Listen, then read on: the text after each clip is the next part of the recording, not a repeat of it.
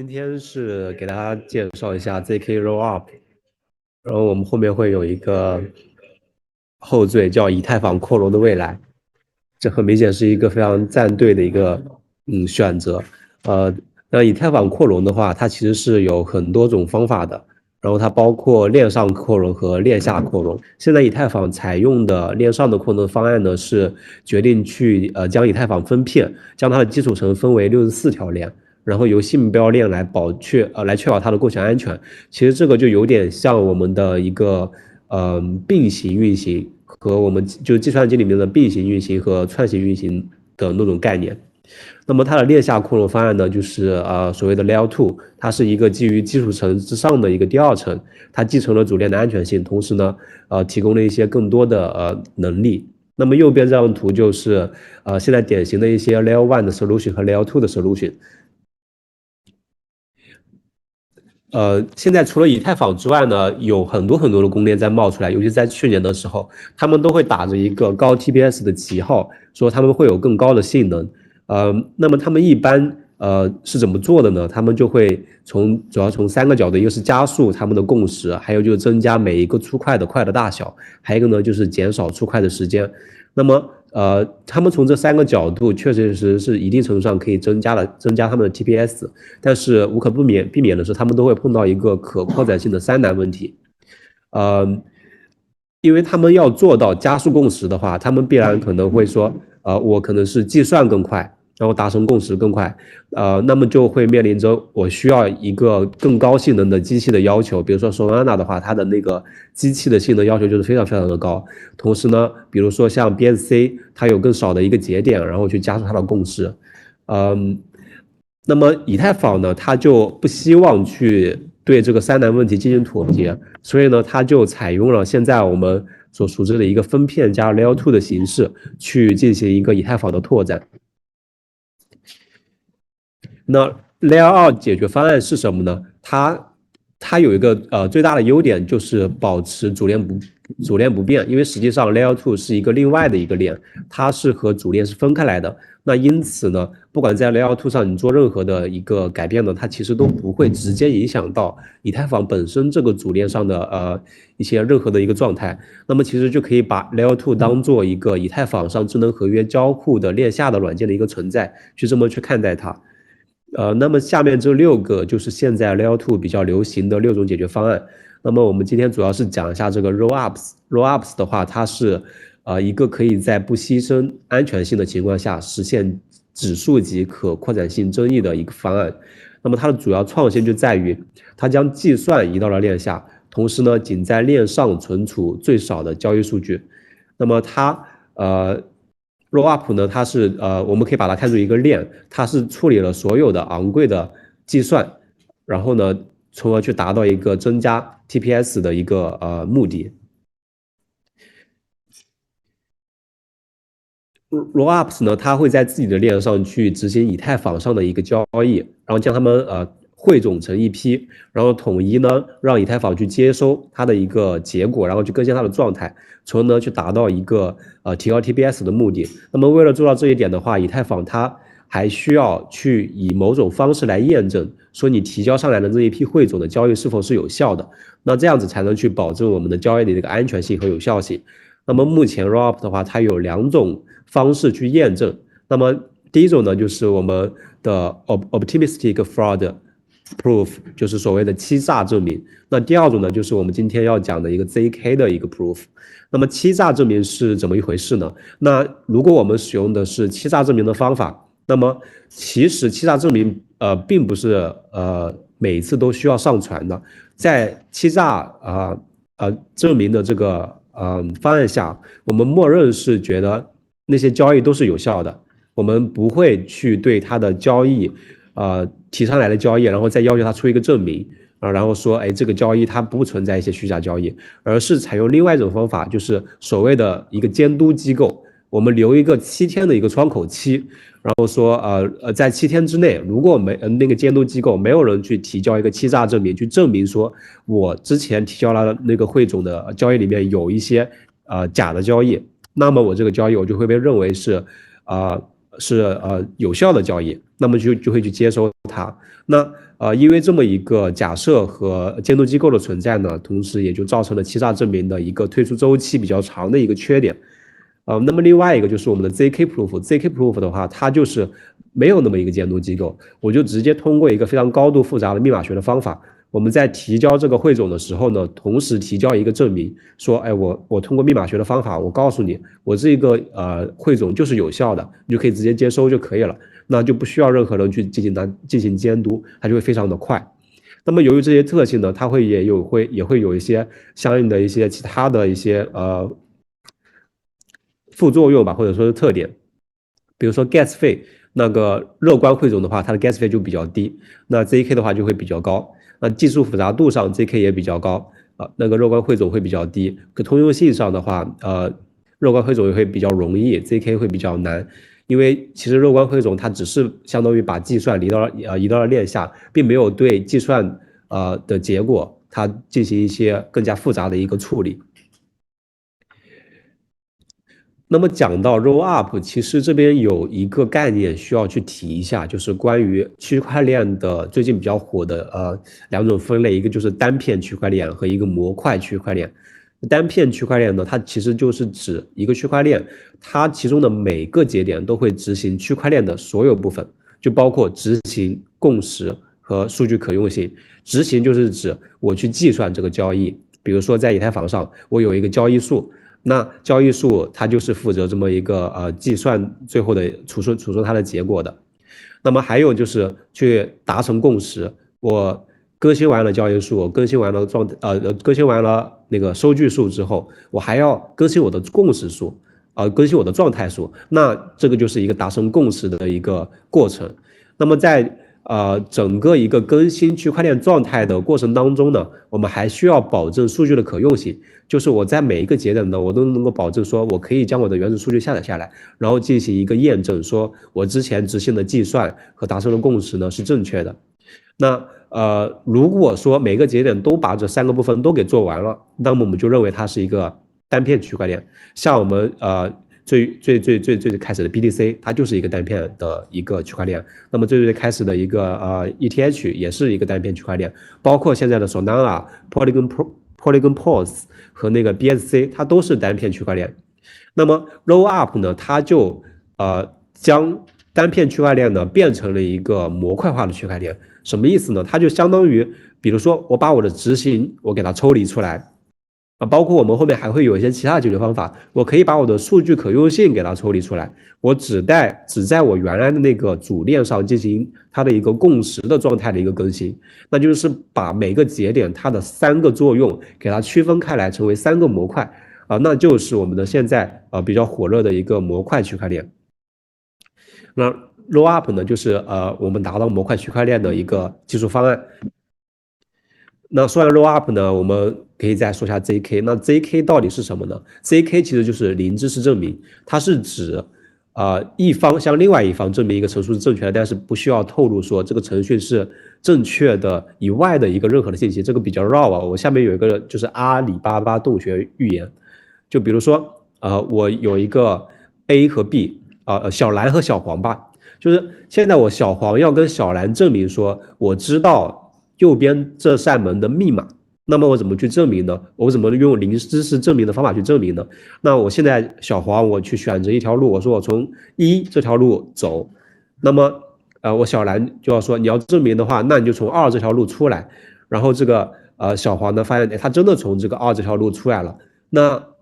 小蓝就知道。小黄他知道那个门的密码，要不然他根本没有办法从这个圈里面走出来。那么他也不呃，小黄也不需要告诉小兰说，我我知道这个门的密码，这个门的密码是多少多少，只只是呃通过这么一个方法去证明了，说小黄知道这个门的密码。呃，那这是一个阿里巴巴洞穴预言，它可能比较容易的去呃解释了一下，就是零知识证明到底是一个什么东西。那么零知识证明它的数学的方案是非常非常复杂的，它的数学基础呢是所谓的一个叫同态隐藏的东西，呃，同态隐藏就是比如说啊，如果 x y 不同的话，那么它的加密函数值 e x 和 e y 也是不相同的。那么它还满足第二个条件，就是如果我给定 e x 的值，那我很难反推出 x 的值。就比如说我们的椭圆曲线和抗碰撞的哈希函数都是可以实现这一点的。那么它还必须满足第三个条件，就是说我给定了 e_x 和 e_y 的值，我们可以很容易的计算出关于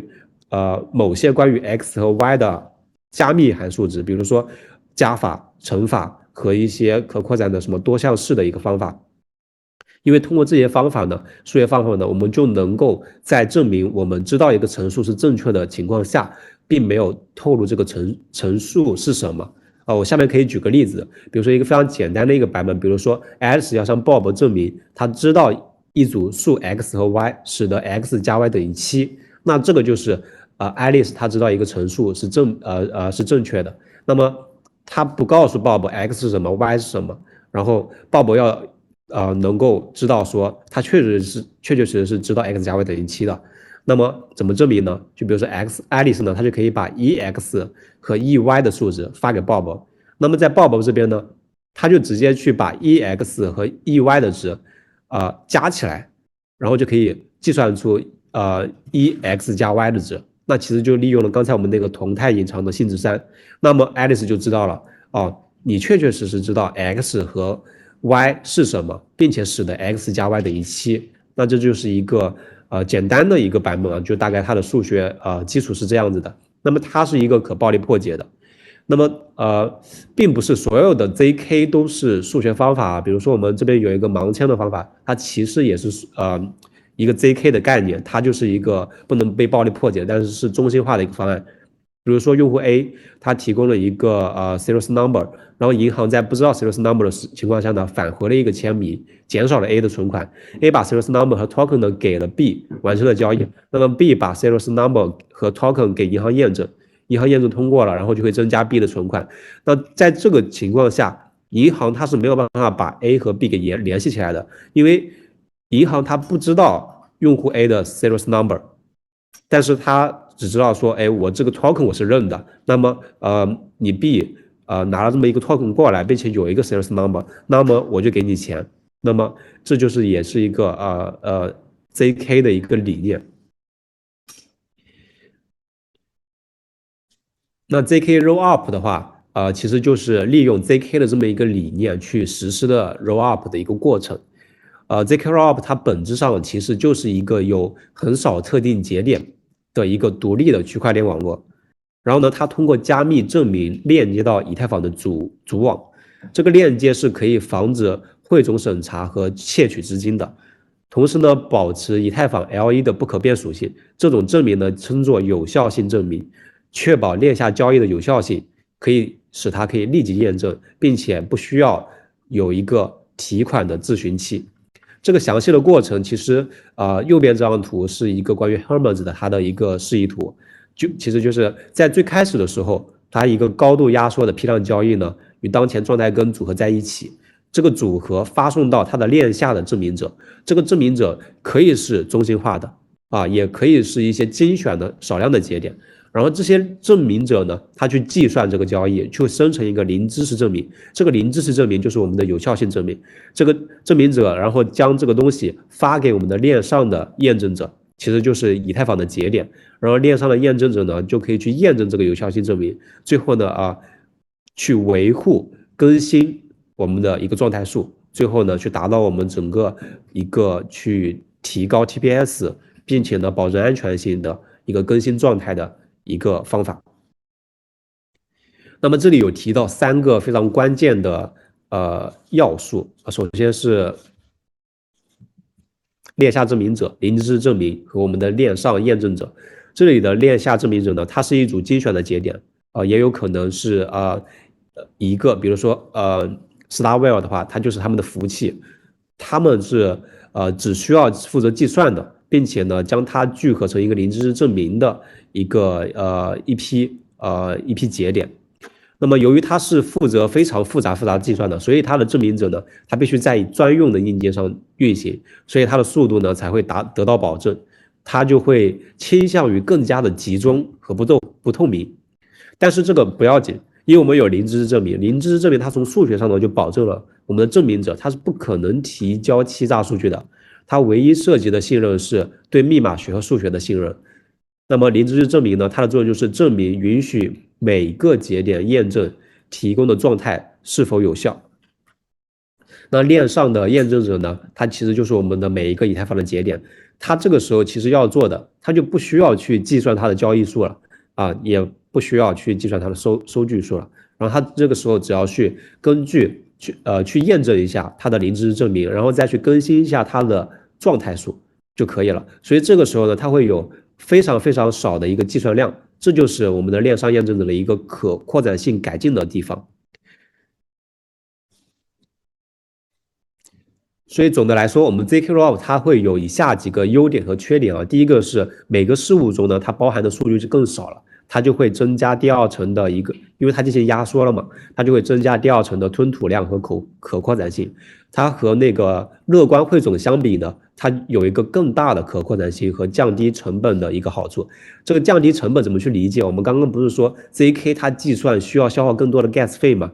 但是我 z zk 它会。呃，有更多的一个压缩的一个批次的数据，它平分到每一份交易，它平分到的一个 gas 费，其实比那个热观汇总是要更低的。这是我们说的所说的它的一个降低交易成本的好处。那第二个呢，就是不不需要像热观汇总一样，我不需要任何人去监控我的 zkr。那第三个呢，就是不需要像热观汇总那样的有一个欺诈争议的窗口，那我的一个提款时间呢就可以大大的减少。啊，第四个就是我们就是默认启用了隐私，那它的缺点呃也是比较明显的。首先呢，它的呃它的计算难度是呃比较难的，同时呢，它还促进了一个中心化的方案，呃更少的节点，甚至只要用一个服务器，就是他们一个中心化公司的一个中心化的服务器。啊，那第三点呢，就是它最初的构建和集成到以太坊网络呢，它比热观汇总要更难。热观汇总它在一开始诞生的时候就有 OVM，它是更加以太坊兼容的。啊，那像 zk rollup 的一些方案呢，呃，在最近才推出了 zk sync 的二点零，它去兼容了以太坊。嗯，那么呃，zk rollup 的话，这边我呃给大家主要介绍一下它的。两个主要的一个流派吧，是它有两个领导者，一个是 zk sync 在使用的 zk snarks 和 z 呃 stark starkwell 正在使用的 zk starks。除了这两个以外呢，还有什么 ruplin 等等啊？那 zk Snacks 是什么呢？它是呃，它和 zk stack 它最主要的一个区别啊，就是 zk stack 呢，它用的是一个椭圆曲线的方法来保证证明所需的随机性。那么呃，zk stack 呢，它用的是一个抗碰撞的哈希函数来保证证明的所所需的随机性。所以呢，嗯，里面的具体的数学当然还会有一些其他的差别。就就就最主要的是，他们来生成这么一个随机性的一个呃函数，会直接导致他们呃的一些优点和缺点。就比如说使用椭圆函数的话，呃，它可能在计算上会呃。更加复杂，但是呢，它最终计算出来的证据的大小呢会更小。那这样子在以太坊的节点上呢，它验证起来就会更加的快。同时，这这个 Snack 呢，它有对开发者更好的 EVM 兼容。最近发布的这个 Think 2.0，它基本上就已经 EVM 呃 EVM 兼容了。这一点呢是非常非常重要的。那第三点呢，它就是有更大的一个开发者社区和库。但是由于它用的是椭圆曲线来保证所需的随机性，它也会相应有一些缺点。比如说，它要有一个初始的受信任的测呃设置，因为它会涉及到一些初始参数的设定，它就会影响到有效性证明。像像这种呃 CK Think 呢，它是最开始它是呃它这个受信任设置，它是请了一批非常非常权威的人，然后来呃做的这一点，可能说在一定程度上呢避免了这么一个信任危机。但是实际上，呃，不可避免的呢，从数学上，它就是一个呃，从信任上做的没有做到那么好的一个方法。那么第二点呢，就是它没有量子的抵抗性，它是可以被暴力破解的。虽然它现在在呃致力于开发一个 Redshift 去解决这两个问题，呃，但是 Redshift 还没有被被开发出来。那么第三个缺点就是有更低的一个吞吐量和 TPS。那 zk stack 的话，它相对应的呃几个优点就分别是，首先呃它有呃无需信任的一个设置啊，并且呢它具有一个量子的呃抵抗性，就是将来量子计算机成熟的时候呢，它也不会被破解，就这个意思。那么第二个，它会有一个更快的计算的一个速度，呃，就是呃椭圆曲线它在计算的时候要更复杂，但是证据要更小。但是呃那个 zk stack 的话，它在计算的时候更快，但是它生成的证据大小呢却更大，呃，然后证生成的呃证据大小更大，会导致一个它需要更多的更多的 gas 费，第二个呢，它会需要以太坊的节点呢有更长的时间进行验证。同时呢，zk stack 它还有呃一个缺点，就是对开发者更不友好。它用的这个编程语言是 Cero，那 Cero 的话，它呃需要开发者去重新学习一个新的语言，然后呃去编新的 DApps，然后去呃布置，啊这个会直接导致它拥有一个更小的开发者社区和库。这个这个技术上的东西比较枯燥啊。那呃，后面还有一个就是关于他们的一个对比，就是呃，他们到底处于一个什么位置上啊？比如说呃，欺诈证明、有效性证明，然后它是呃链上数据在链上还是在链下？然后呃呃，分别决定了我们这些方法的一些特性是什么？呃，比如说。有效性证明这边，如果是链上的话，像 zk snacks 和 zk stocks 呢，它都是链上数据。那么，呃，像 zk sync 二点零发布之后，它呃新发布了一个叫 zk porter 的东西，它就是将呃数据的可用性搬到了链下。那么，呃，像 ZkStack 的话，它也有一个叫 validium 的东西，它也是把数据的可用性搬到链下。刚刚我们不是有提到一个模块区块区块链嘛，就是一个单边区块链，它包括执行。共识和数据可用性三个模块，那么这边就是把第三个模块数据可用性又进行了一个拆分，然后呢就形成了另外两个方法，叫 ZkPort 和呃 validium。那么在其呃在呃乐观汇总这边呢，它把这个数据可用性拆分完之后呢，它就是呃我们的 plasma 这个方法。那么另外还有一个可以提的方案就是那个呃 validium，它是 zk。Rollup 和呃 Validium 的混合解决方案，它使用户可以自由的去选择链上或者链下的数据可用性，然后然后通过以太坊进行验证。那数据可用性刚刚呃也有提到，就是呃我交易的数据可供节点下载的能力。那呃它要能下载才能够去计算去进行验证嘛，就是任何人都可以去获得我们的交易数据。呃这一点对于一个去中心化区块链的来说，呃是非常非常重要的。那么可能呃会有人感兴趣，就是为什么我们要把这个数据可用性啊移到链下？那这边红字也标明了，就是它会有吞吐量、成本和隐私的优势。就是我把数据可用性我放到链下，那我在链上我就不知道我的交易数据，那么我是隐私。那同时其实它是双刃剑啊，那我不知道你的交易数据，我怎么随时随刻去验证你这个交易是有效的呢？对吧？所以呃，所以到底。呃，把数据可用性放到链上还是链下，呃，哪个更好呢？其实我觉得还是以具体应用来决定的。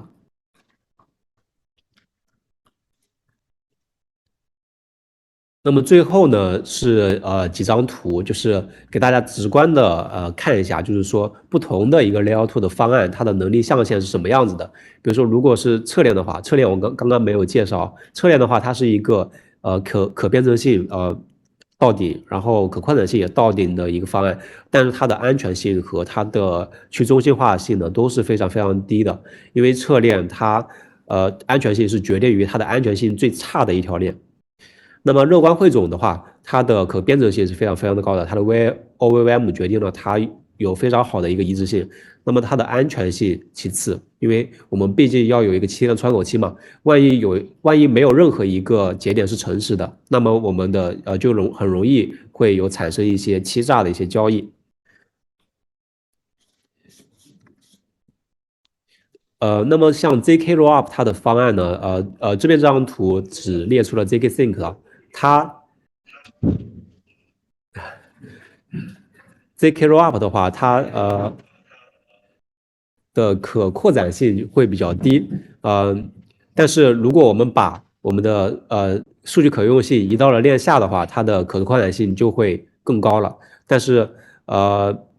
这两种方案呢，它的去中心化特性呢都会稍微要低一点，因为毕竟它需要一些精选的节点去进行呃计算。呃，但是当我们呃 ETH 它去发布分片之后呢，我们的一个去中心化的特性也可以得到弥补。呃，这边有一个嗯可以再提一嘴的事情，就是呃 ETH 它的分片它如何和我们的呃 zk r o p 进行一个结合，那其实就是把呃我们的一个呃相当于是 ETH 它链上的一个数据容量给扩大了，那么。它的一个链上的数据容量给扩大，那么我们 zkRob 去提交的一个汇总的一个量也可以扩大。那么其实我们这个时候可以把呃 ETH 就当做一个数据库了。那它进行分片，就它的数据库扩容。它数据库一扩容的话，那我 zk rollup 它就可以去进行一个计算量级上的一个调整，去变得呃每次去计算更多的数据，然后它 TPS 达到更高，然后去啊提高它的一个 TPS。去提高它的一个可转可扩展性，那这是呃今天对于整个 zk rollup 方案的一个介绍。OK，好的，那那现在就由我，就是我没有做 PPT 啊，我们就这样讨论的形式，我们来分享一下，就是关于 zk 它的一个应用，然后以及呃我分享一些我自己对于就是未来以太坊二层发展的一个两个想法吧。好，我们我们回到关于以太坊扩容的这个这个路上来看。就是最开始的话，以太坊扩容其实是面临的两条路的。就是第一条，就是我们采用侧链的形式，也就是说用 Polygon 或者 Rolling 这种这两个侧链来增加一个吞吐量的模式。嗯，第二个就是采用二层协议的一个模式来扩容。他们这两条这两种一个模式对以太坊扩容模式的一个区别在于，嗯，以太坊还有嗯嗯 Polygon 还有 Rolling 它的一个扩容模式是他们新增了一个新的区块链，它是以一个区块链形式扩容的。它然而二层协议它其实是一个它一个协议的形式扩容，也就是说二层协议它并不存在实质的区块链。呃，我们其实可以把二层协议理解成那一种是有交易批次排序的交易块儿，然后每一个交易块儿里面其实也是有交易批次排序的一个子交易，这每一个子交易其实就是 Layer Two 上的嗯不同的个体发生的实际性的交易。因此从这个角度上看。就是二层协议和侧链它们之间的一个区别就在于，嗯，第一条，二层协议它是没有区块链的，然而侧链它是完全有一个区块链去做保底层的一个共识的保证。嗯，第二条是，嗯，二层协议它的一个它是不存在共识机制，它也不存在节点，它的一个执行完全是在一个中心化的一个节点上执行的。然而侧链它的一个执行的话是需要有搭建自己的节点，并有自己的共识机制。嗯，第三点就是在一个安全性共享的问题上，二层协议它可以通过各种方式，比如说用 zk proof 这种模式去和以太坊主网进行安全性的共享。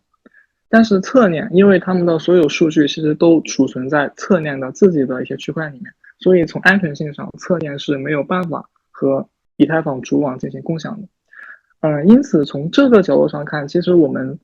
嗯，可以完全把侧链还有二层协议拆分开。也就是说，侧链的生态其实不能不能完全的算以太坊生态中的一部分，但是二层协议它是可以完全融入，嗯，以太坊的生态，并且为以太坊生态未来发展赋能的。嗯，然后说到这一点，然后我们就提一下，就是目前市场上一些。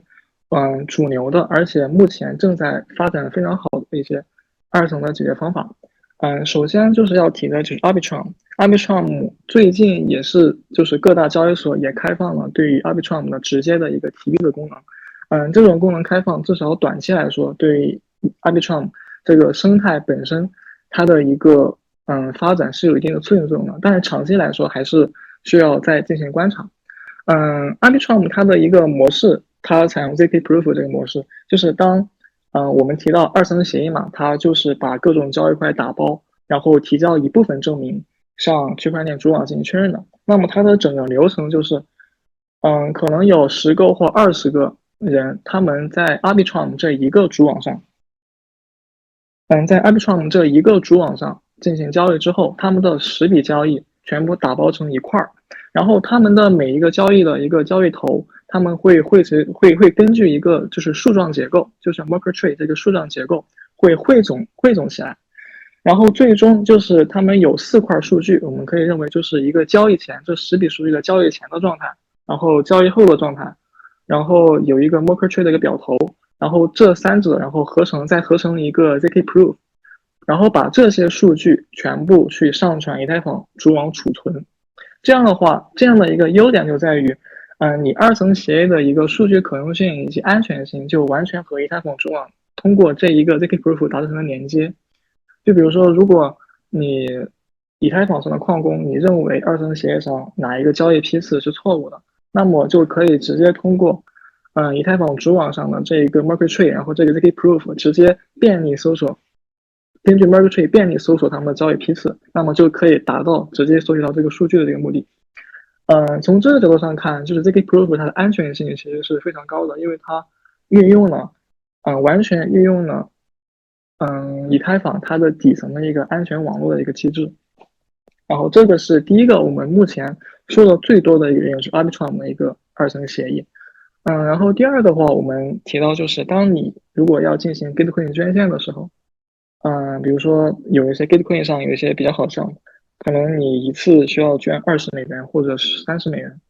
嗯，如果你直接采用以太坊主网捐献的话，那么一笔的交一一笔的手续费很可能就是，嗯，八十八十美元或者是一百美元。但是，嗯，你如果采用你的你你用 MetaMask，你连接一个二层网络叫 zkSync，嗯，如果连接它之后，你在你用这个网络二层协议去进行 Bitcoin 捐献的话，那么它的成本会很明显的降到一美元以下。很可能是零点几美或甚至几美分，它的这个成本其实是跟一定时间时间点内它的一个交易的数目是有关系的。也就是说，它这个交易包里面，它能容纳的交易批次越多，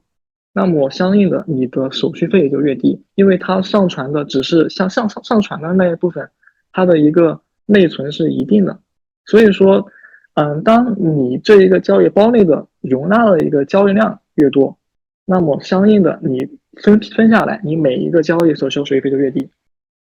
就是目前的，嗯，转账网络上，我们目前会用 zkSync 这个作为解决方法。嗯，然后之后就是有两有有两大，一个我们经常提到的一个叫 Star StarX，就是 Starware 他们这个公司，嗯，下属的一个二层解决方法。嗯，StarX 是应该是几年前的，目前现在已经更新叫 StarNet，StarNet。但是 StarNet 这个网络目前的应用其实并没有非常多，那么我们就把重点先转到我们之那个 Starware 之前的那个解决方法里面。嗯，之前的那个解决方法下面有几个非常出名的一些项目，比如 DYDX，比如 Diversify，嗯，还有 Im Im Im Imx，然后以及就是一个非常火的，就不知道大家听过没？一个足球游戏叫做 Surreal。嗯，它这个足球游戏了，就是也是在那个二层，嗯，StarNet 呃 Star 呃，呃 Star StarX 这个网络出来之后，就是他们就这个足球游戏 NFT 游戏就发现了这个二层解决方法，他们就在这上面部署了自己的这一款足球游戏。嗯嗯，利用 StarX 它部署应用的，它的一个缺陷在于，它们之间的应用。应用层之间的一个数据是不能互通的。就比如说，你 DYDX 这这个应用这条链上，你的一些 DYDX 这些币，其实你是没有办法去迁移到 EMX 这一个游戏链上的，因为就是他们最开始，嗯，写代码的时候，他们就写成了一个程序，就是不同的以这个嗯二层协议写的一些应用之间的应用层。代码是不能兼容的，也就是说，你没有办法直接在这二层二层协议里面进行一个信息的一个交流以及资源的一些交互，你必须通过第三方协议，比如说可能用一些第三方跨链桥的模式，才可以实现的一个转账。然后我们说 Index，嗯，它的这个机制其实就是之前，嗯，雨欣他说过一个叫做数数据可用性的这一个，嗯，东西的一个延伸嘛。就是呃，目前的二层解决方法，其实他们都会把就是数据可用性这一部分直接跟主网相连，也就是说，你从主网上你是可以直接获取二层协议的一个数据可用性的。嗯，但是 Unix 它这个协议它的一个非常曼妙的一点在于，它它直接把数据可用性给摒弃了。也就是说，它并不需要说我我我并不想把我的这些 Merkle Tree 还有 zk Proof 这样子的数据去跟你的主网交互。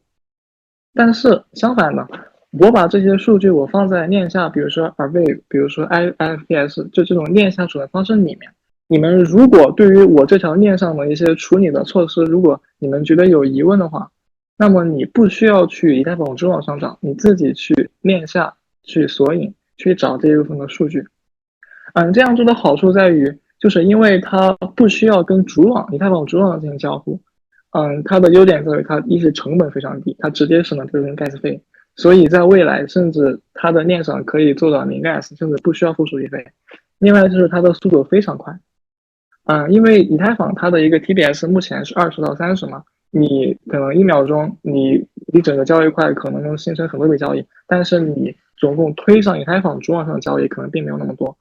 但你如果直接不与以太坊交互的话，那么你直接将这些交易进行链下的一个呃服务器的一个处理的话，那么它的整个量级是非常快的。这个就是目前 EMX 它的一个使用方法。嗯，然后当然，我们我们最后就是回到，就是就是基于这整个二层协议，然后我们就是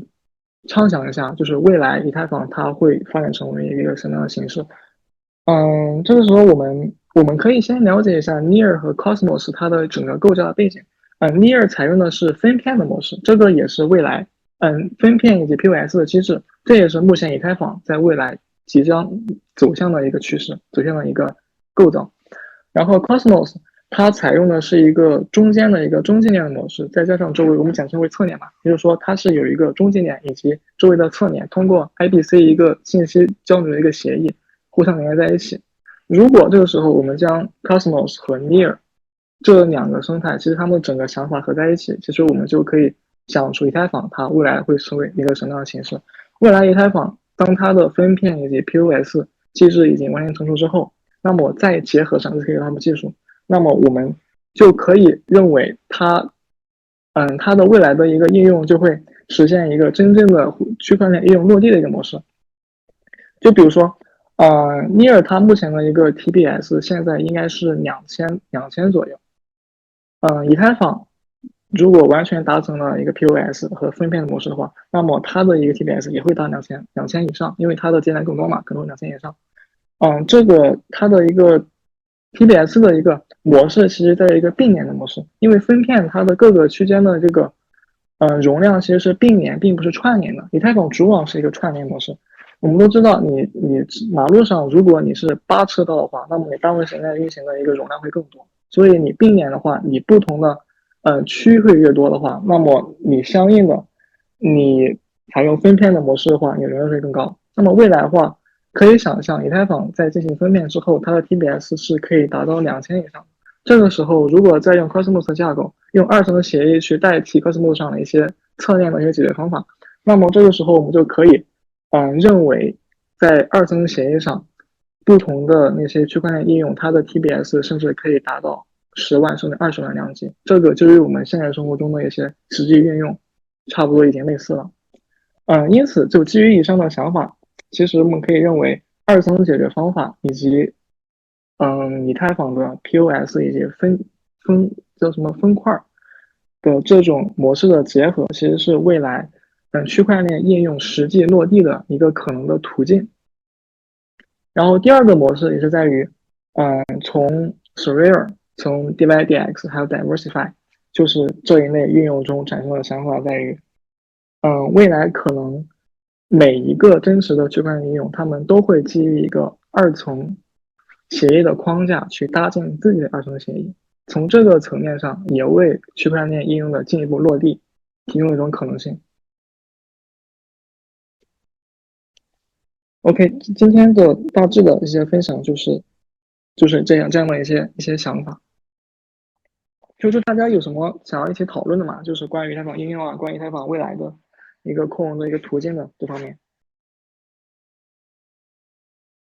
如果我们先不讨论的话，也可以先邀请一下那个 Doctor Eric 和 Pink 这边先跟大家打声招呼，然后我们就着这个整个话题讨论完之后，呃，分享完之后，然后大家有什么疑问再一块儿来探讨，可能这样也更更全面一些，可以吧？嗯，然后呢现在呃，OK OK，好，现在 Pink 和 Eric 这边来跟大家简单说一下，介绍一下先。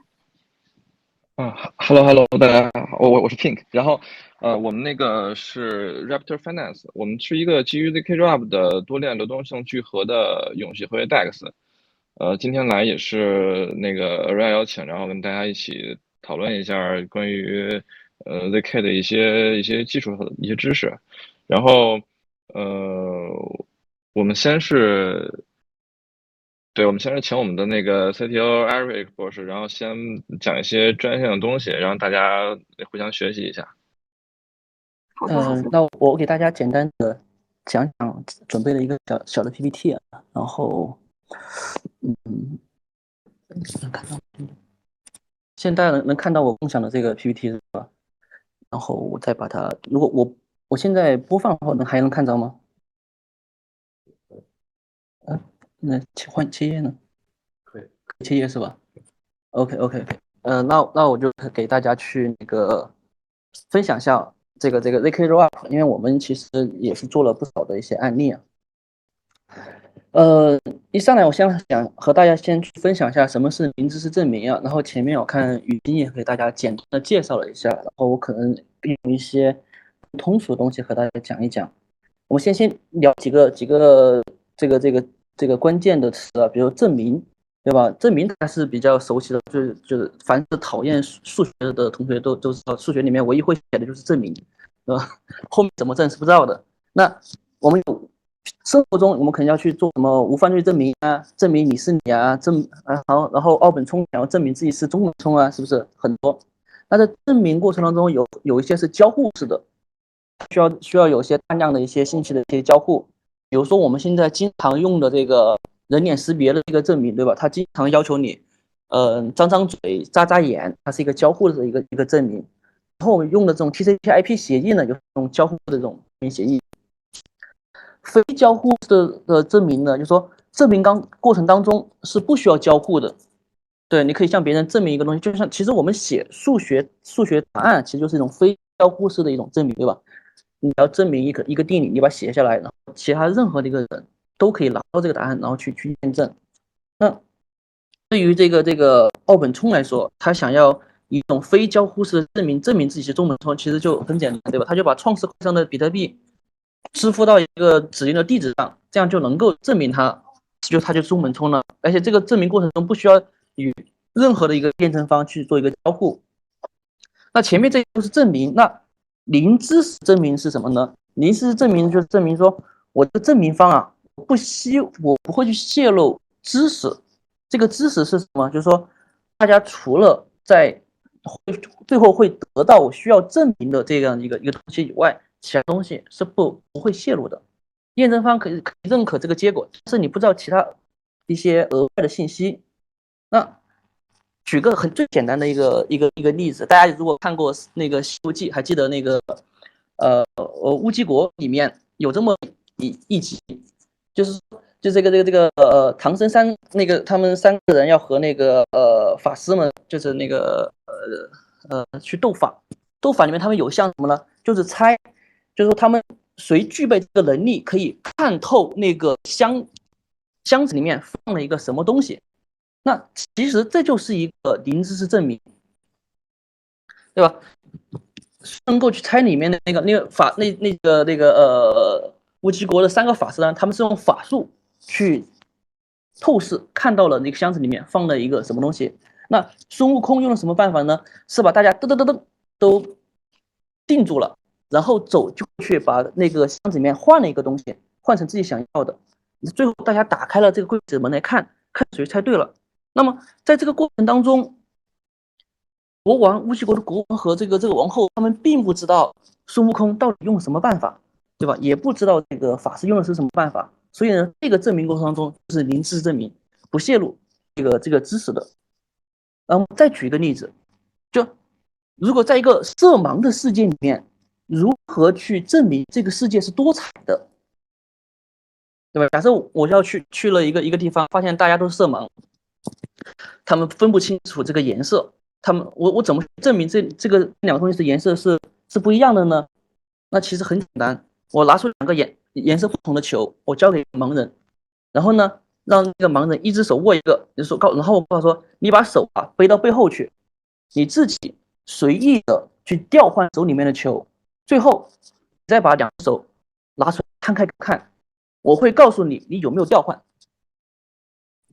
那如果如果我我是一个正常的一个一个一个人，对吧？我因为这个两个球颜色不一样，我是很容易就知道它有没有调换的。那对于这个色盲呢，他自己其实他自己也是知道他有没有调换的。那么在我们的交换过程当中，你会发现没有？我回答对，我回答对与错，其实并没有增加这个盲人他的新的知识，因为我回答的东西是他心里面已经知道答案，但是他却可以确信我是可以分辨颜色的。这样我就向他，我就向他完成了一个零知识的证明。我到底是怎么怎么分辨的呢？通过眼睛，通过鼻子，通过通过其他一些什么什么仪器去分辨的呢？其实他是不知道的。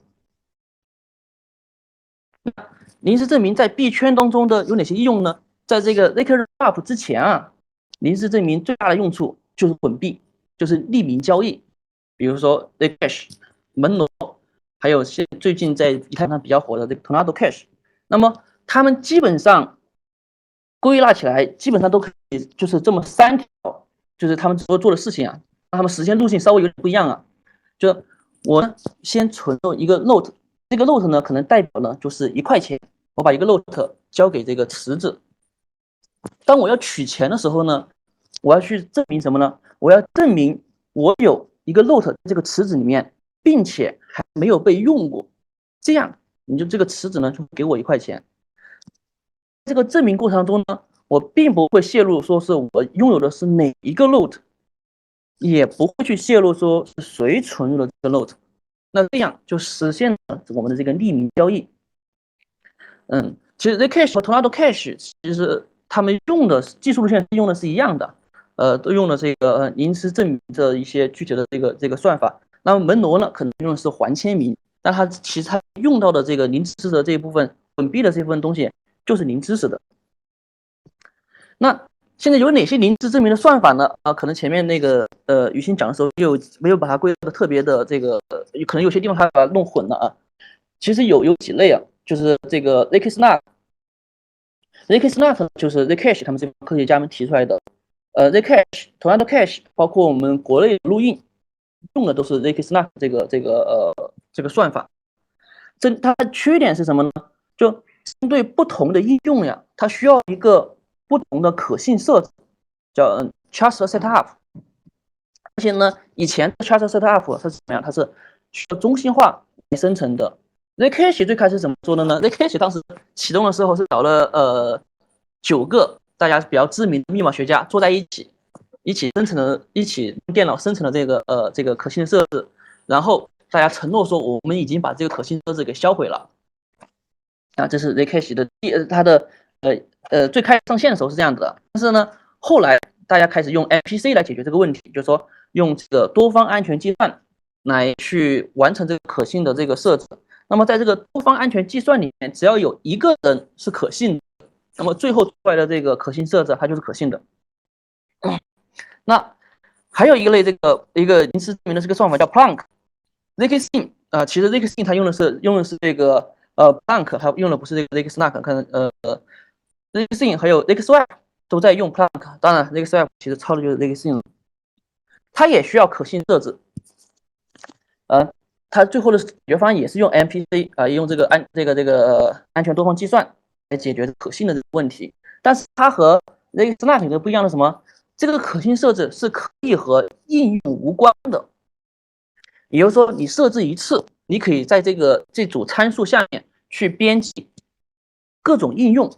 那 ZK-SNARK 是不行的。ZK-SNARK 是你先要编辑好你的应用，再去做这个可信设置。那其实知道我们的应用就是编，有时候编完以后其实有升级的需求的，对吧？那既然有升级的需求，那你总不能每升级一次都要再把大家全部召集起来再做一次 MPC，对吧？这个这其实这个这个就就挺挺挺耗时耗事儿。所以呢，它是这个呃，Planck 有这样一个优势。然后接下来就是这个 zk stack，zk stack 呢是 Stackware 推出的一套这个名字证明的一个一个算法，它最大优势就是说它不需要可信设置，但就是就是开始就是只要这这个这个应用一上来，哎，我们大家都是就是可以信任它的。Stackware 在推这个，然后呢，最近呢，这个呃，Sing 和 Stackware 分别会去推他们的这个二层的 ZKEM 的这个这个这个东西，我们呃后面的时候我们可以。再讲一下 ZKEM 到底是什么？那我们有了这个 zk 呃这个临时证明的这个这个一个基本的概念后，我们就可以来讲 zk wrap 到底是一种什么样的一种技术。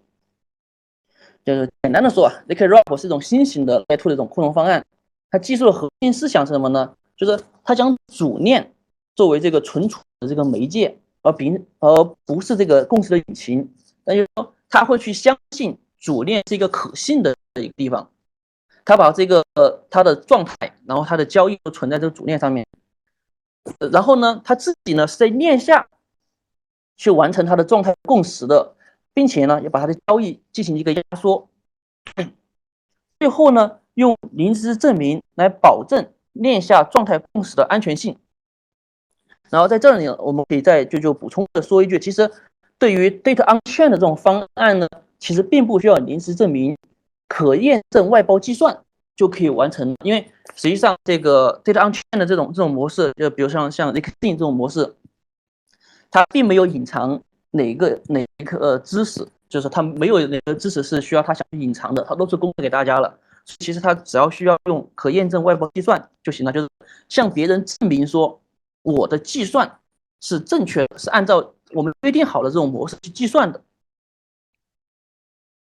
那 zk wrap 他们去做的时候，他的这个目标是什么？当然就是首先第一就是要实现快速便捷的这个出入金。那我们用欺诈证明的时候，大家知道这个入金很快啊，你出金可能要要要一个星期，对吧？要更长的一个时间。然后第二呢是要用算法保证用户在 Layer 2上的资金拥有和 Layer One 一样的安全等级。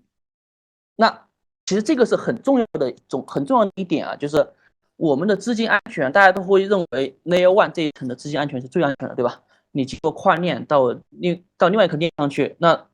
以太坊肯定最安全，BSC，呃，这个马蹄可能它的安全程度就觉得会会弱一点。那我们怎么样用算法来保证我的这个资金在链条链上的时候，它的安全等级和 Layer One 和和这个以太坊是一样的？那这是 l a y r o p 它的这个目标。然后这个。呃，你像欺诈证明这里面来说，它是怎么实现的呢？它当然是可能是依靠我们这个那些节点的保证金来实现的。但是呢，这个事情很长，而且它并不是百分百安全的这样的一个一个一个一个状态。然后 zk wrap 的第三个目标就是通过这个压缩状态交易实现这个更低的这个 gas 的消耗。呃，这个我们后面讲它怎么实现的。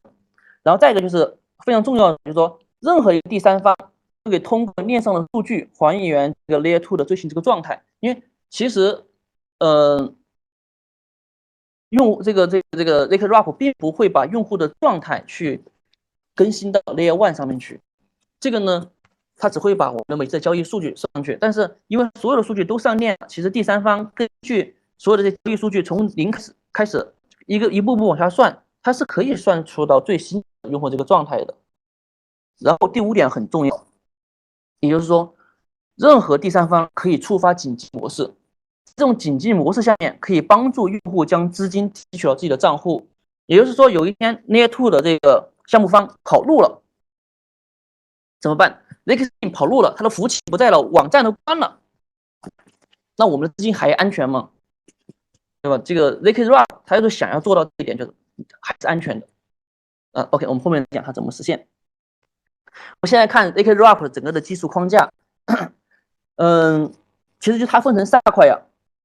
Layer One 在这一层呢，有这个用 Layer One 的用合约啊来保证整个系统的状态，用来保确保用户的资金安全，是一个链上的合约。然后 Layer Layer Two 就是这个这一层呢有一个完全一个链下的一个部分，在链下呢去快速的执行交易。然后它的零知识证明部分呢，也我们可以理解成它是跨越 L 这个 Layer One 和 Layer Two 的。它在链下生成证明，在链上在 Layer One 这层去验证这个证明。那我可以，我们来看上部分主要的功，主要的功能就是什么呢？就是处理用户的充值和提现，然后这个记录和验证用户的交易，这就是 Layer One 要去做的事情。链下部分的主要主要的功能就是什么？就包括收集和整理用户的交易并处理，维护和更新用户的状态。那零知识证明主要的工作就是什么？就是对新的这个交易生成证明，并且到 Layer One 上去做做一个验证。那么我们整个系统，我们并不会以 Layer Two 它的最终状态，并不以 Layer Two 上面的表表示的状态为准，而是以 Layer One 上面的状态来表示来为准的。那如果大家去看 Leg Swap 或者看 Leg Sim，嗯，他们已已经有这个这个这个应用，可以看到他们的，你可以看到你的一条交易，对吧？一条交易它存在一个什么情况？有哪一一种状态呢？是已经被打包，已经上传到 L L One。然后呢，还有一个最后一个是已经被验证，已经被 L 一验证，这样的话才算是你这条交易被确保会被被呃一个不可逆的一个一个一个执行了。那 在呃 ZK Rollup 里面，它是用呃就是我们在 Layer Two 这层，它是用这个 MicroTree 来存储用户的这个状态。呃，我们大部分的区呃区块链的这个这个结构都是用用这个 MicroTree 来来那个表示用户这个状态呀。那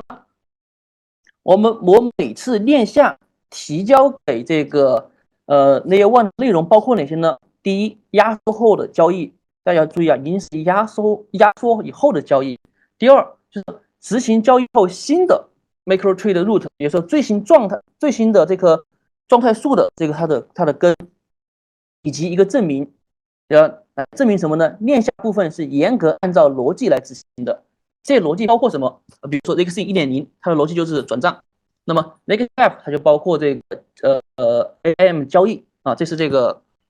嗯已经我们事先要约定好的这样一个一个逻辑。那 AI One 主要做的事情做的事情是什么呢？第一，它要对证明进行一个验证，OK，你的验证提交这个验证是是是准确的。第二。如果交易里面涉及到充币的这个操作呢，就要我们要去标记这这个就是所谓的充币啊，就从 L 一到到 L L two，嗯，这个这个呃这个操作已经已经处理了。如果这交易涉及到提币操作呢，那 OK 我就要要相应的把这个币要提给你。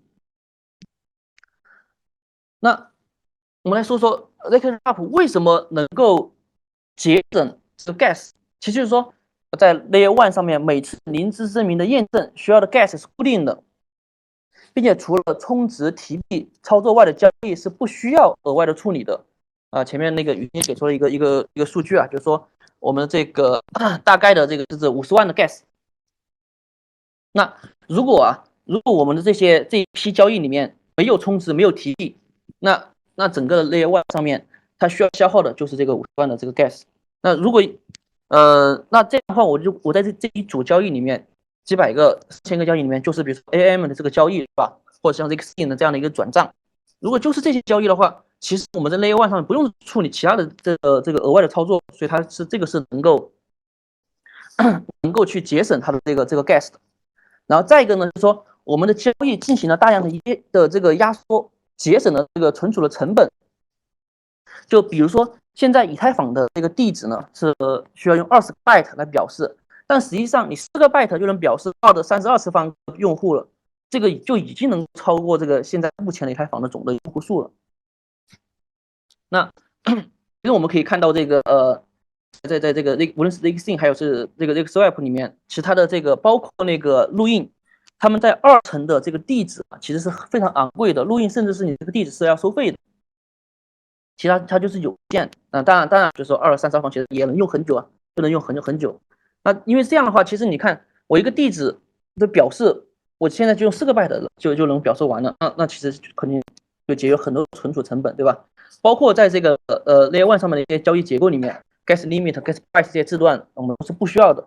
然后包括因为我们在这个 Layer Two 有些时候我们只支持一些特定的交易行为 e x i n 只支持转账。这个 Swap 只支持转账和 AM 交易，那其实我们在这个我们的这个直操作码上也可以节省很大的这样这个这个存储空间。那这样的话，我们去存储到区块链上面这些内容也是被大量的压缩的。所以呢，它这样 zkWrap 它就能够大量的节约我们的这个 gas。然后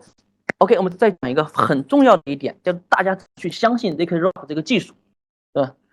正常的情况下，OK，zkSync、zkSwap 他们正常的去处理我们的交易，正常的去那个呃 把这个这些数据提交到 Layer One 上面去。那如果他们跑路了呢？对不对？其实大家最担心的无非就是不就是他们跑路吗？如果他们跑路了，他们网站登不上去了，项目方找不到了，他们服务器垮了，怎么办？那么这个时候呢，zkWrap 呢，它会有一个叫做进入到紧急状态这样的一个一个一个一个设置。那这个设置里面，比如说，呃，我的一个充值或者提币的一个请求，呃，八小时没有经过处理，OK，那我们就进入了这个一个紧急状态。我们可以看到，其实 我们整个的这个存在这个链上的东西包括哪些？包括我们的这个 macro tree，就是用户状态数的根，对吧？它根据我们不同提交上来的这个这个这些交易 text 呢，就转移到了下一个，然后再根据不同的交易转移到下一个这个。呃，下一个这个这个 root，那呃，我们 L 呃一层网络开房上面，它其实不会去直接执行交交易啊，但是它是用零知识证明来保证了这个状态转移的这个正确性。任何第三方其实你都可以去验证这个正确性了。如果我们的 netto 不工作了，那么事情任何一个第三方都可以从最初这个 root，根据所有的的这个 text 还原出现在的用户这个状态数。当你有了这个状态数的时候，那么你只需要提交属于你自己的 MicroTree Proof，证明你自己的存款。注意，这棵这棵树的根已经在链上了，对吧？那你就再提交一个 Proof，说我在这个系统里面，我充进去了一百个以太坊，我现在要提出来，那这样的话你就能够能够就把这个钱提出来了。这件事情是一个任何第三方都可以完成的，啊，当然就是需要一个有一个有一技术啊。那这样的话，大家就很安全了，对，大家会会会相信它很安全了。那你就算是这条链垮了也没有问题，对不对？就是就就算你的那那些你的整个的项目方跑了，你的这个这个跑路了，那 OK，我的资金也是安全的。所以这才是那么 ZK-RaP 大家会觉得寄予厚望，觉得它是一个很好的一个方案，而且也是对于大资金的一个一个一个很好很好的一个一个解决方案。而且它的提币，然后充币的反应响应速度都非常快啊，就是只要我们的硬件处理速度跟得上，OK，我们就是几分钟就能够帮你解决解决解决掉响应掉你的这个充值提币的这样的一个呃一个一个一个整个的这个这个这个流程了。呃，OK，呃，我这个所有的内容大概就讲这些就讲完了，主要就是去给大家简单的讲一下这个临时证明是什么，以及目前的 zkWrap。尤其是这种数据可用性的 zkWrap，它为什么会受大家的这种欢迎，以及它是怎么样去保证用户的这个资产的？好，先看看现在大家还有有什么问题，我们可以一起来来讨论一下。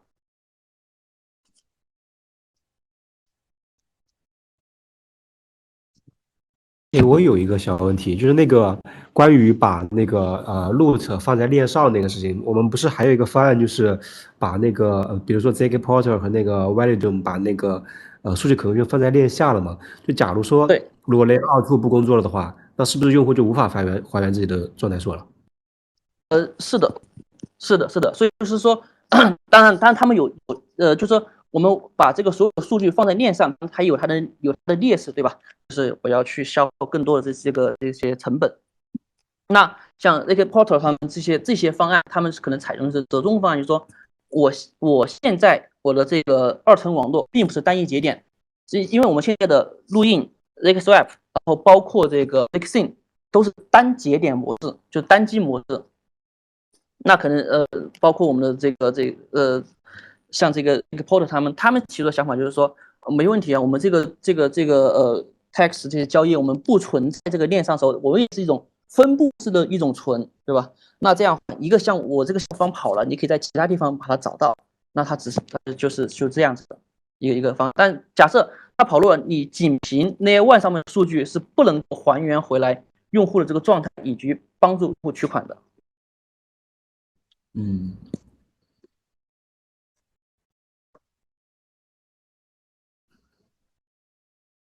好，谢谢。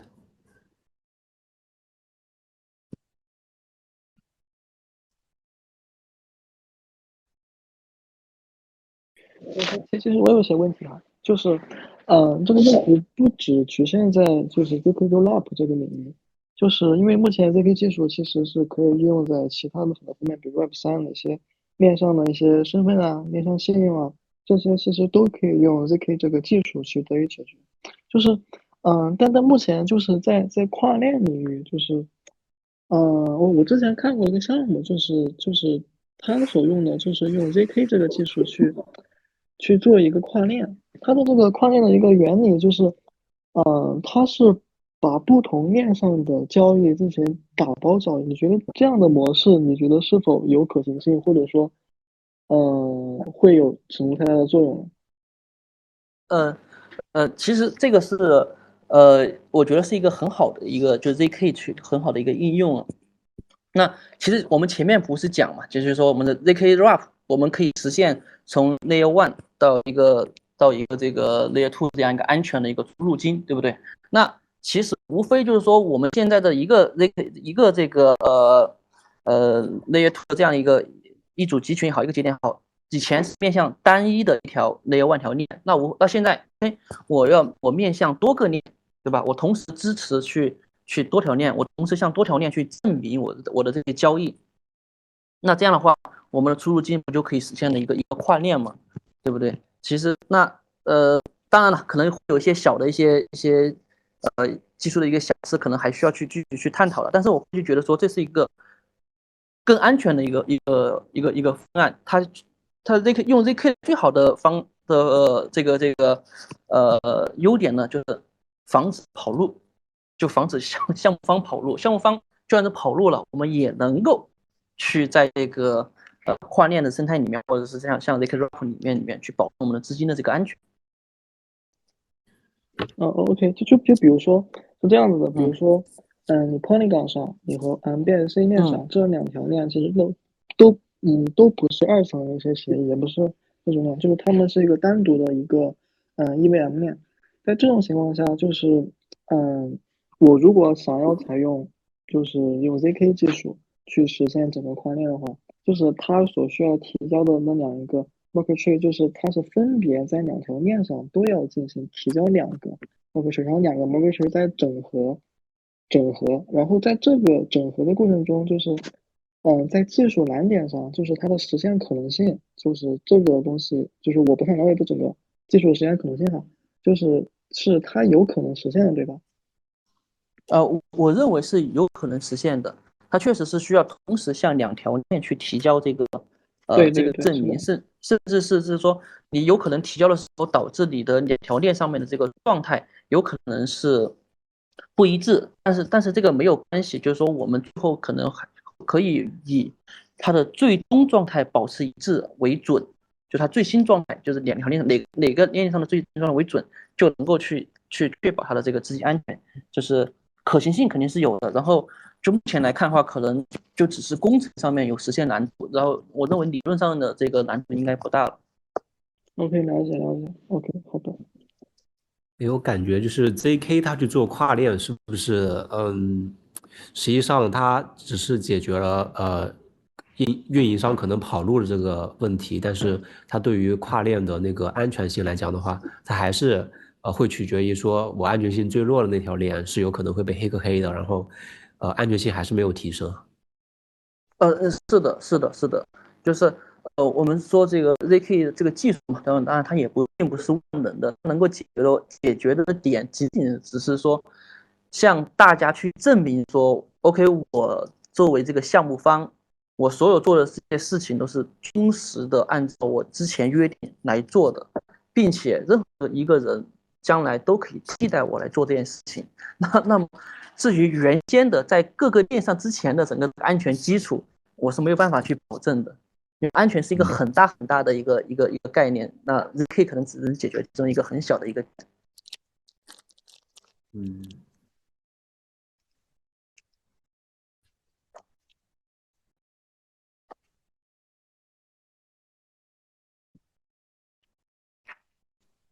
诶，我其实有一个比较当时我在呃搞研搞研究这个东西的时候，有一个比较嗯想问的，就是说它那个可信任设置到底是设置什么参数啊？是是那个椭圆曲线的两个点吗？还是什么？嗯，你可以认为是选出一个一个随机数，它它不是两个点，它是一批一批点。但是当然，这一批一批的点呢，是根据一个随机数去去去去逐渐生成的一批参数。嗯，那为什么那它这个呃需要呢？就是 Stack 是不需要的，随对。，stack 是不不需要的，嗯，呃，不不不不是不是说 stack 不需要随机选，而是说 stack 随机去选出来的这个东西，呃，它并不影响说它的安全性。那么，呃，对于 case snack 这些，你这个随机选出来这个东西，如果有一个人还拿着这块东西的话，它是不能够保证你的零知识这个特性的。哦甚至是他可以是他可以去伪造证明，是这样子的。哦哦哦所以，Stack 就算你你你手上拿着，也没有办法去伪造，是吧？对，是的，是的，是的，就是是的，是的，是的。嗯，就是因为它是像 Snack，个呃呃，Snack 他们会呃就会去采用像安全多方计算这样的一种方式来生成，来生成这个这个呃可信的这个设置。那这样的话，只要我们呃，因为他最后可能采取了两百多号人呢来来做这个事情啊，就其实只要有一个人用的是随机的数，那其他人都猜不到最后的结果是什么，以及没有任何一个人可以去，除非所有人集联合在一起才能还原出来那个东西，去伪造证明。有一个人不配合，那你这个证明就伪不了。这是这个这个 Snack 是这样子的。哎那个我看还有什么可透明性 Snack，是不是就是你说的这个东西？可透明性。对，呃就是那个像我我们嗯那个哦我们好 Stack 像一不是有 T 是嗯 transparent 嘛？然后那个嗯 Snack 它好像说也是 transparent 的 Snack，然后好像说有这么一个东西，我当时就不知道是啥。嗯嗯，我我我可能是可能是不是不是翻译的东西都不一样，可能这个你等会儿呃，或者是那个那个你你给我发小帮你看一下，这具体是是是具体是一个一个一个一个什么东西？因为好像我们没有讲可透明性 这个这个概念是什么，嗯，就中文里面没有去去去描述这这玩意儿。嗯嗯。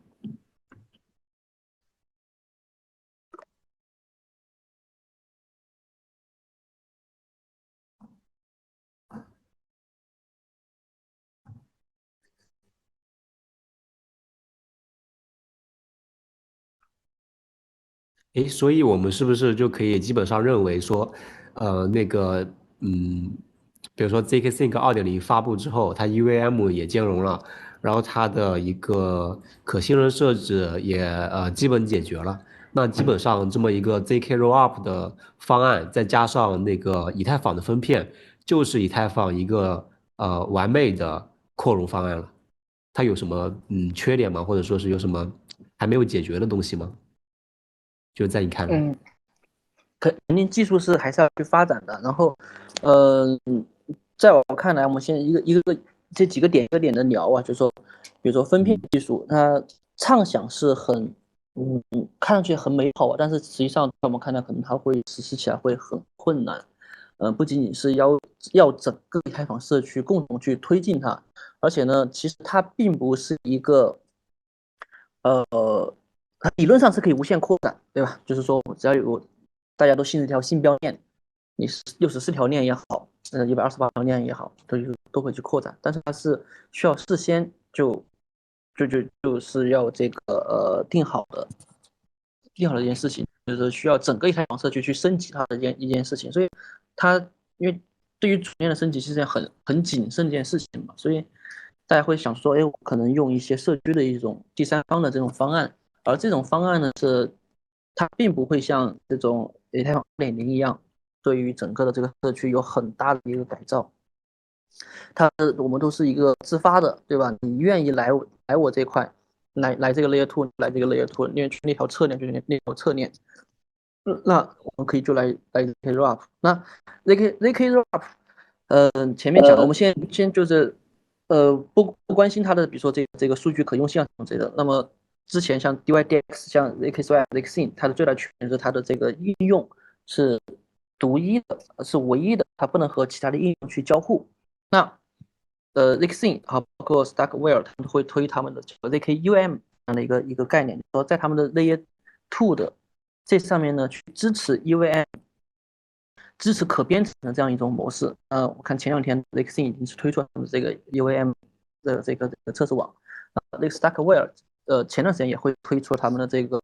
呃 Stacknet 这个测试网，然后去跑。但是就是可能从目前来看，可能我还是认为这两个技术都不是他们的这个两个解决方案都不是太成熟，还需要社区花更多的时间去验证这两个这两个东西。那就算是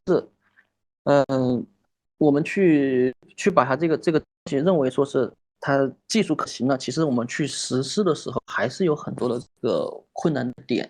呃，包括的硬件，包括我们的成本的核算，嗯，然后包括你去整个去去去实施这个过程当中，你要去让社区去支持你，能够愿意到你的这个里面来玩或者是什么样的，其实我还是认为是是困难重重的事情。嗯嗯，但但但我现在有一个就是那个想法，就是我觉得。就是他们 Starknet 这一个测试网，如果真的，呃，后来运行成功的话，它的整个显氧空间其实是非常的丰富的。就是，嗯，在这种情况下，其实没必要说出现一个二层协议，很多的应用都在一条二层协议上玩。就是它可能说一种形式，就是我每一个应用其实都基于这一个框架，基于这一个开发组件，我自己组建一个自己的专属这一个应用的一个二层协议。那么这样子的话，其实，嗯，就直接为未来以太坊上的一些 DAP 的一些实际的落地，其实就提供一种可能性了。嗯，可能就是大家就是不同的这个观点啊，可能我会去觉得说，从二二零年的这个 DeFi 的这样一个爆发过程来的来的时候，我会去认为说，嗯，它更多的是因为 DeFi 的这个开放性。来导致了它整个的这个样一个繁荣，包括 AAM 这种的一种交易模式，无审核的这种上币，然后让普通的用户能够去去参加这个流动性，去提供流动性，而不是需要专业的做商去才能去提供流动性，然后才能够获利。然后以及到后面的，比如说 AC 做的很多这些像大衣或者气象池啊，或者是其他的东西，因为大家会发现它是很多这些独立 DeFi 的应用。相互之间串联，相互之间去调用，然后造成这样一个特别繁荣的这样一个景象。那如果我们未来我们做成像像 XWeb 或像 DYDX 这样的，它是一个独立的一个应用，呃，OK，那我会认为它的这个多多少少啊，它的繁荣性还是会受到一些影响，对吧？我们这个这 ZK 呃这个 Uniswap 出来以后，我觉得还是因为大家发明出来很多的这种。呃，一次挖矿、二次挖矿，呃，各种各样的这种新玩法，和这个和 Uniswap 去去去交互，去创造了很新的东西以后，促进了这样一个繁荣，然后也是让大家有更多的这种创造性，才才能够去激发整个社区的这个活力。单独的一个为一个应用去创造一个协议，为一个应用创造协议，然后他们之间还不能互通的话，呃，我会去觉得它会多少少会降低整个这个社区的创造力，是这样子的。对它，它那个应用未来的话，就是 Starknet，它目前它的一个解决方法就是，嗯，去改善 StarX，就是它上一个上一代那个二层解决方法的不同的合约之间不能兼容的问题，就是，嗯，它相当于其实做的就是 Cosmos 的一个类似的一个 IBC 协议，就是使得不同的链之间是可以互相通信的。嗯，对，对，就是如果真的就是。你一条应用，你搭建一一个二层协议，但是这些二层协议之间其实都可以通过某种方式进行互通的话，其实我觉得这也也是一个，也也也不能说是一个不合理的一个一个想法，对，对对，其实还大家很也其实相当于是在已经意识到这个这个问题嘛，然后想用各种办法去呃去解决它，然后。其实我们也在和 Stackware 有一个很深度的一个合作，我们才去帮他们做一些底层的一些密码的一些开发，包括他们这个 Darknet 上面的这个，因为他们用新的语言啊，然后我们 也还要用他们这个新的语言去帮他们重塑整个生态，去做这样的事情。但从就从目前来看，我还没有看到它 能够有一个爆发的一个可能性，因为它那个语言实在太难用了，它的这个这个这个，哦，确呃实，嗯，我觉得这是它的一个一个硬伤啊，看看它后面有没有更好的一个一个一个发展。因为过去两年大家会发现各种各样的新的公链，你只有支持 EVM 才有可能去去繁荣起来，不支持 EVM 的基本上都死掉了。哦，也就是说，其实就是它那个新的支持语言叫嗯，嗯，这叫叫 Grail 对吧？叫 Grail，对，就是它的 Caro 哦，什么这个它那个 Caro 这样的一个语言，而且呃，因为那 Caro 语言它的这个逻辑和这个 Solid 的语言的逻辑完全不一样，它是一个证明性语言啊，它就是它它是因为它是要完成完全去生成一些临时证明来保证你的这个应用在它的这个它的 Stack Net 里面是是正确运行的嘛，所以呃，它有很多东西是要改变我们的这个程序员的这个思考逻辑的。但你并不是说直接就是这个呃改变一个语言，从从 C 语言你学 C 语言就能够很快的去学这个 C 加去写学 Java，它它还比这个要要要难很多，这这个之间的这个这个鸿沟要要大很多。嗯啊，那那这个确实是但个难点但是 OK ZK ZK Wrap 它推出的这个 ZK UM 呢就会好很多，它就直接就是支持那个 Solidity 的八点零 X 这个版本。嗯嗯，了解了解了解。好，所以说就是，嗯，就目前对于开发者最友好的，其实还是就是 ZKEVM 这一块。嗯，就目前的技术路线来看是这样子的，但但是因为因为这个呃 z x i n 他们也刚推出来嘛，对吧？就是具体的嗯效果怎么样，还有待有待去验证。嗯，嗯，哎，要不然介绍到这里，然后我们就是也听一下，就是关于呃 Raptor Finance 的一个解决方案是怎么样的吧？对，也可以就是稍微简单的给大家讲解一下。呃，行，我我先简单讲一下吧，但可能如果要有，可能还会有有有些有些那个更深层的问题，然后咱们看时间或者是下次再去，呃，深度的去去聊一聊。然后简单说，我们其实实现的这个多链的流动性聚合啊，并不是去做去做跨链，因为刚才说到就是通过 ZK 去做跨链，其实是一个很好的一个方式，但是它其实有一个。呃，还是会受限于那个不同链的流动性的问题，所以我们就是有一个更，就是算是另外一个解决的方向，就是就是更更好的去更便捷的去解决这个多链割裂的问题，就是呃不去，就是不去进行资产的跨链，然后还是把资产留在各个 Layer One 上，但是我们把信把信息汇总在 Layer Two 上，然后去进行这个交易的撮合。然后最终在在各个 Layer One 上去把这个资产去做进行清算，然后这个它其实呃不是很暂时不是很适合现货交易，但它其实特别的呃那个适合衍生品的交易，就是像这个比如永续合约，就是就是一个很代表的一个一个例子。然后所以我们其实实现的是呃让 Trader 可以不用去进行资产的跨链，然后呃它的。资产锁定在各 Layer One 上，然后我们通过我们的这个信息的跨链桥，读到它各个 Layer One 上的资产的这个数据，然后在我们的 Layer Two 上形成一个呃它的一个虚拟账户，然后这个账户里面是有它各个 Layer One 的资资资金的总和，然后在我们的 Layer Two 上呃去做这个呃杠杆和永续交易，然后去实现它的这个呃流动性聚合的这个杠杆。然后包括去做这个以 NFT 以 NFT 作为保证金，然后去进行永续合约交易，也是同样的这个这个逻辑。然后最简单说，我们的产品其实是就是我们 Raptor Finance 其实是分为三个三个子产品，一个就是呃各个 Layer One base 的这个保证金的抵押协议，一个是信息跨链桥，然后就是 Layer Two base 的呃保证金交易协议。然后这块儿我们觉得，呃，是对，是这个通过通过 ZK 是一个呃比较创新，也是一个很好的去实现这个多链聚合的一个一个方式的一个也是一个探索。对，对对，就你们提到一个多链聚合，其实是一个多链信息的一个聚合，对吧？对，就是其实其实资产还是在留嗯在各个 Layer One 上，我们只是把账户的信息对聚合起来，然后去进行这个杠杆交易，然后最后清算，那这清算完这个亏损或者收益，然后再在 Layer One 上去去进行结算。OK，你你你们具体做的清算是是有就是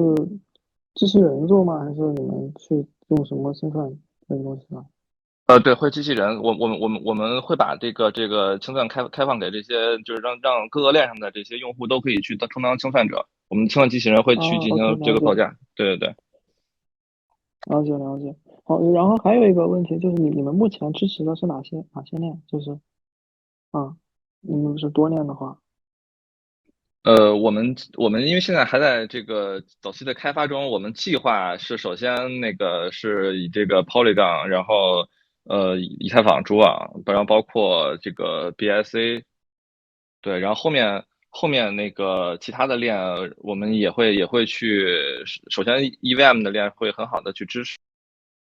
是吧？然后其次我们也会去通过道的这种形式，对，让大家大家大家去去选择。嗯呃，所所以就是你们就是对非 EVM 链，其实用那个就是抑制性用用用那个跨链桥的话，其实比较难做，对吧？就是你要做抑制性的跨链，其实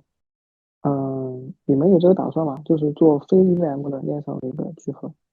喂，听见吗？呃，对对，对听见听见听见，有有有这个有有这个打算，但是非 EVM 的确实会有一些难度，可能会对后面一点的这个版本会再去做这个这个尝试。好，可以了解，好的。但是现在我看，包括索索拉纳他们都在都在做那个 EVM 的那个方案，就是